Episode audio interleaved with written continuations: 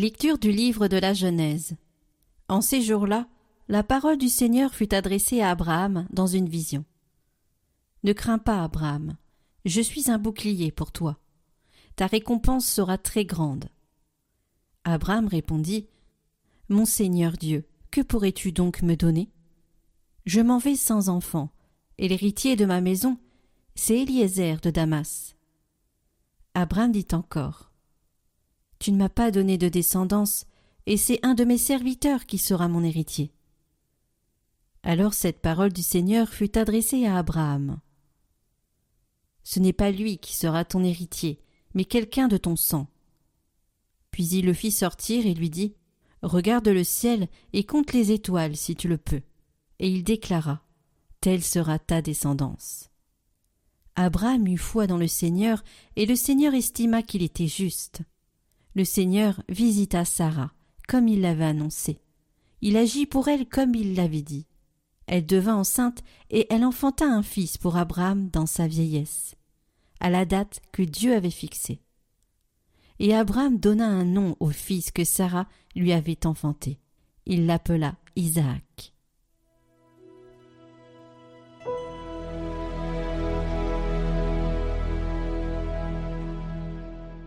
Le Seigneur, c'est lui notre Dieu. Il s'est toujours souvenu de son alliance. Rendez grâce au Seigneur, proclamez son nom. Annoncez parmi les peuples ses hauts faits. Chantez et jouez pour lui. Redites sans fin ses merveilles. Glorifiez-vous de son nom très saint. Joie pour les cœurs qui cherchent Dieu. Cherchez le Seigneur et sa puissance. Recherchez sans trêve sa face. Souvenez-vous des merveilles qu'il a faites, de ses prodiges, des jugements qu'il prononça. Vous, la race d'Abraham son serviteur, les fils de Jacob qu'il a choisis. Il s'est toujours souvenu de son alliance, parole édictée pour mille générations, promesse faite à Abraham, garantie par serment à Isaac.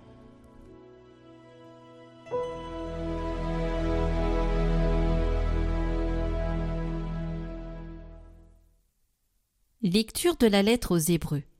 Frères, grâce à la foi, Abraham a obéi à l'appel de Dieu.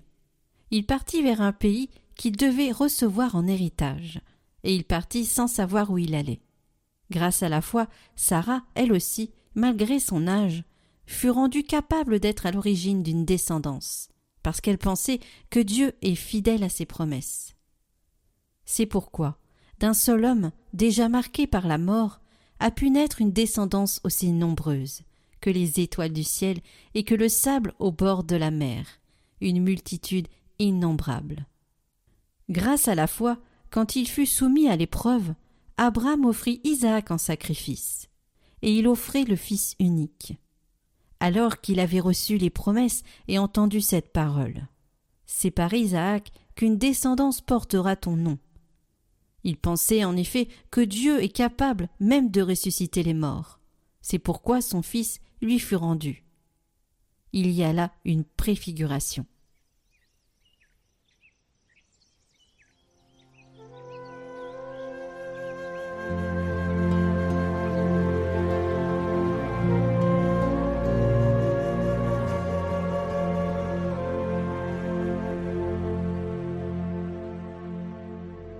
Évangile de Jésus-Christ selon saint Luc. Quand fut accompli le temps prescrit par la loi de Moïse pour la purification, les parents de Jésus l'amenèrent à Jérusalem pour le présenter au Seigneur. Selon ce qui est écrit dans la loi, tout premier-né de sexe masculin sera consacré au Seigneur. Il venait aussi offrir le sacrifice prescrit par la loi du Seigneur, un couple de tourterelles ou deux petites colombes. Or, il y avait à Jérusalem un homme appelé Siméon. C'était un homme juste et religieux, qui attendait la consolation d'Israël, et l'Esprit Saint était sur lui. Il avait reçu de l'Esprit Saint l'annonce qu'il ne verrait pas la mort avant d'avoir vu le Christ, le Messie du Seigneur.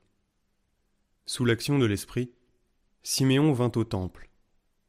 Au moment où les parents présentaient l'enfant Jésus pour se conformer au rite de la loi qui le concernait, Siméon reçut l'enfant dans ses bras. Et il bénit Dieu en disant Maintenant, ô Maître souverain, tu peux laisser ton serviteur s'en aller en paix, selon ta parole. Car mes yeux ont vu le salut que tu préparais à la face des peuples, lumière qui se révèle aux nations et donne gloire à ton peuple Israël. Le père et la mère de l'enfant s'étonnaient de ce qui était dit de lui. Siméon les bénit, puis il dit à Marie sa mère Voici que cet enfant provoquera la chute et le relèvement de beaucoup en Israël. Il sera un signe de contradiction. Et toi, ton âme sera traversée d'un glaive. Ainsi seront dévoilées les pensées qui viennent du cœur d'un grand nombre. Il y avait aussi une femme prophète, Anne, fille de Phanuel de la tribu d'Azer. Elle était très avancée en âge. Après sept ans de mariage, demeurée veuve, elle était arrivée à l'âge de quatre-vingt-quatre ans. Elle ne s'éloignait pas du temple, servant Dieu jour et nuit dans le jeûne et la prière. Survenant à cette heure même, elle proclamait les louanges de Dieu et parlait de l'enfant à tous ceux qui attendaient la délivrance de Jérusalem. Lorsqu'ils eurent achevé tout ce que prescrivait la loi du Seigneur, ils retournèrent en Galilée, dans leur ville de Nazareth. L'enfant, lui, grandissait et se fortifiait, rempli de sagesse, et la grâce de Dieu était sur lui.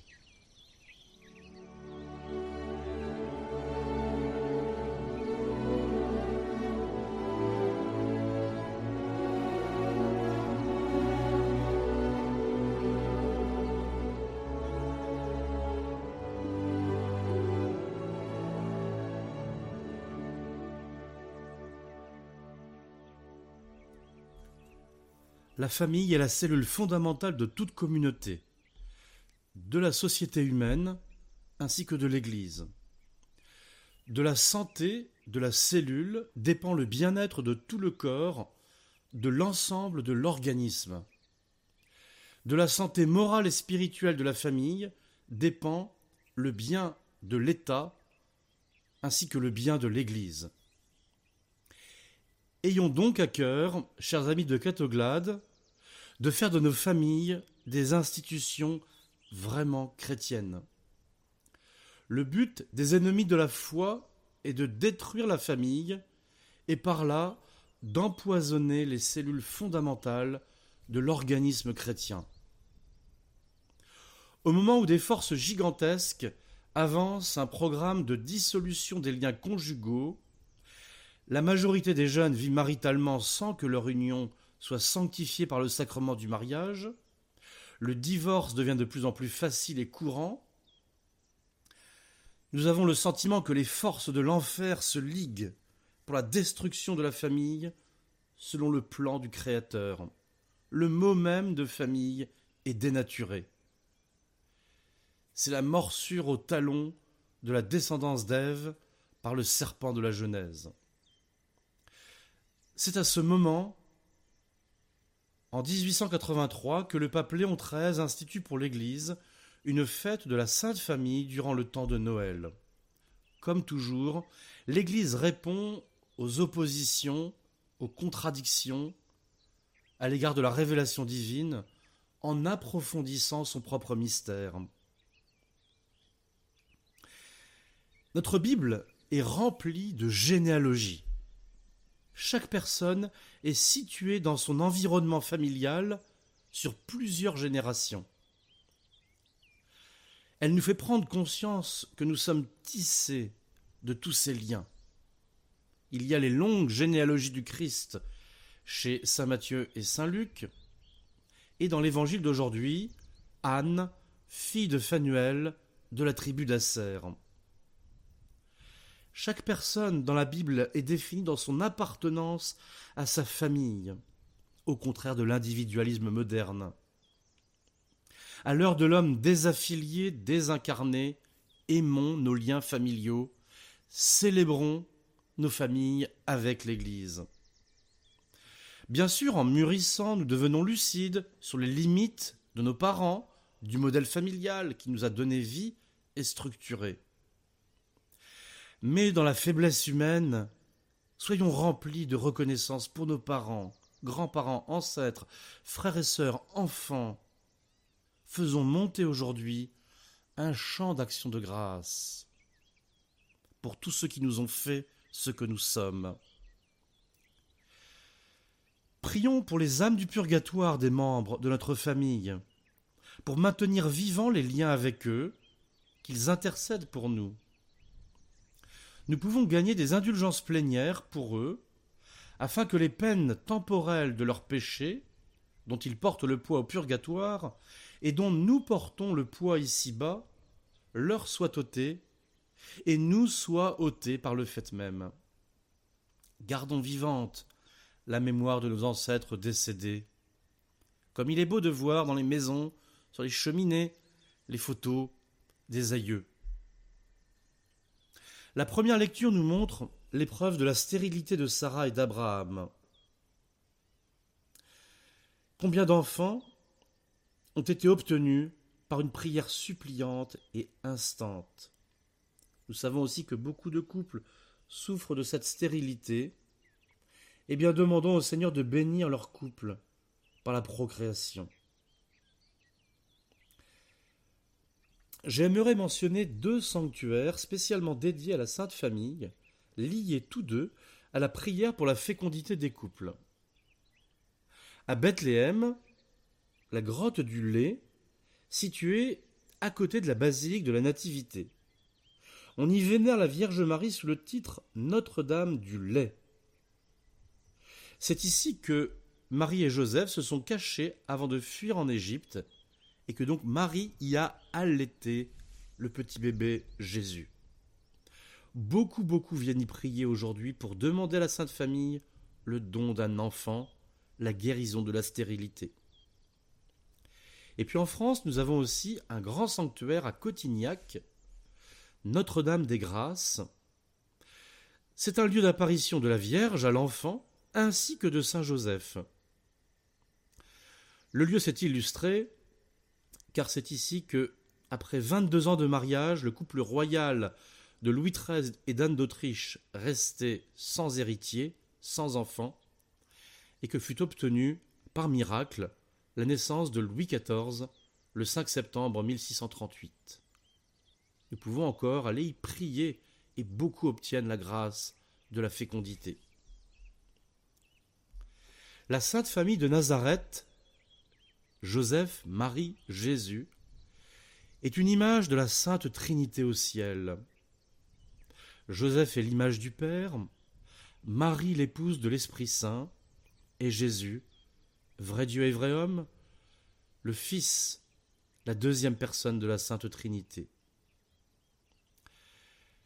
C'est la vocation de toute famille d'être l'image sensible et le reflet du Dieu amour.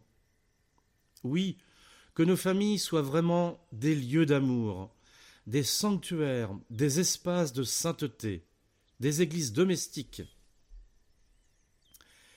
Prions spécialement pour les jeunes qui se marieront dans l'année 2024, qu'ils fondent leur famille sur le plan de Dieu pour l'humanité que leur union conjugale soit féconde après leur mariage, et que leur famille soit l'image de la sainteté du Dieu d'amour.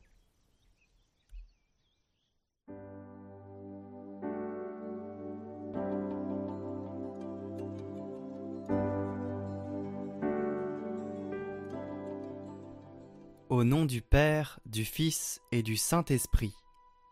Amen.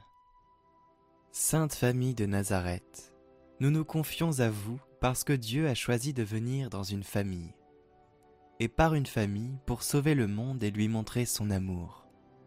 Nous avons ouvert votre porte et nous sommes entrés chez vous.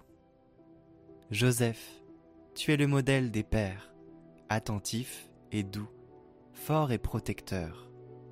Marie, lumière et joie dans la maison, tu es le modèle des mamans qui aident et qui consolent. Enfant Jésus, tu es le modèle de l'obéissance et de l'amour pour les parents. Faites que notre famille vous ressemble de plus en plus. Gardez-nous dans la paix et la prière. Gardez-nous des disputes, de la jalousie et de l'impatience.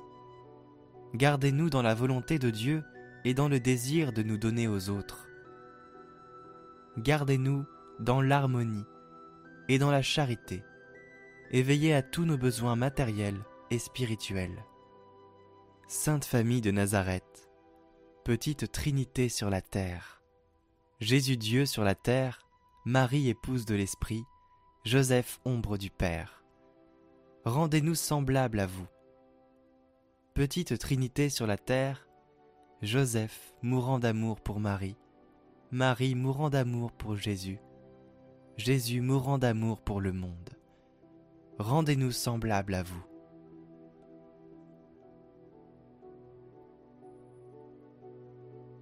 À la fin de ce temps de prière, prendre une minute de silence. Nous pouvons exprimer une prière spontanée, un pardon, un merci, un s'il te plaît.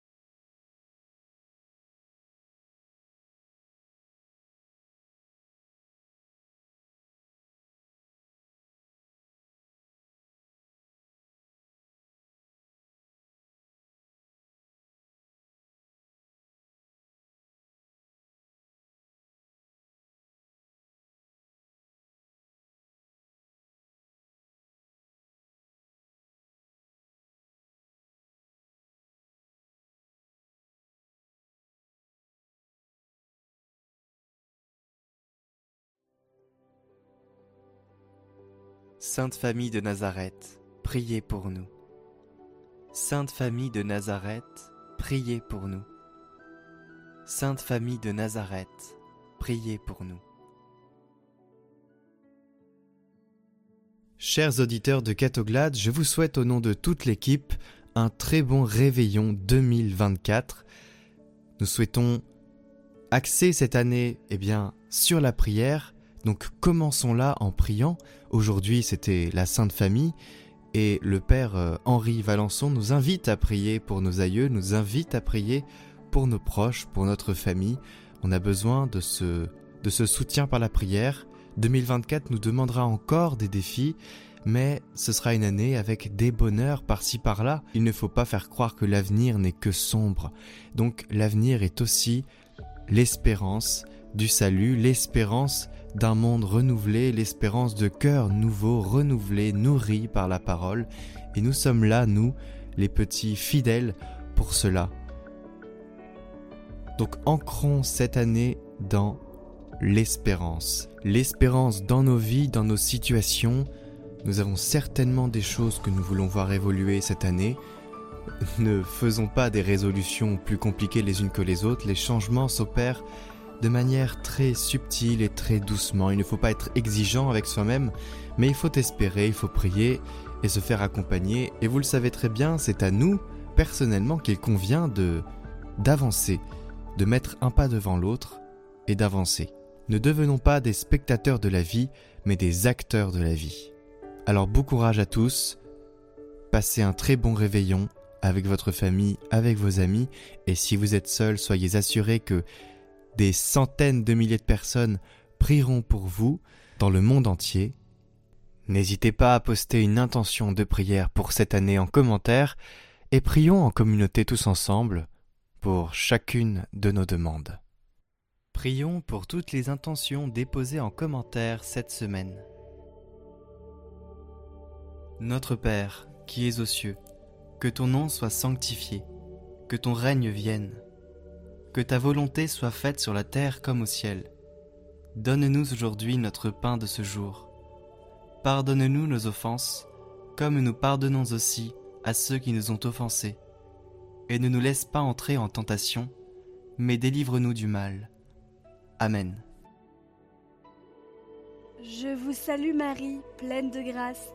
Le Seigneur est avec vous. Vous êtes bénie entre toutes les femmes, et Jésus, le fruit de vos entrailles, est béni. Sainte Marie, Mère de Dieu, priez pour nous pauvres pécheurs, maintenant et à l'heure de notre mort. Amen.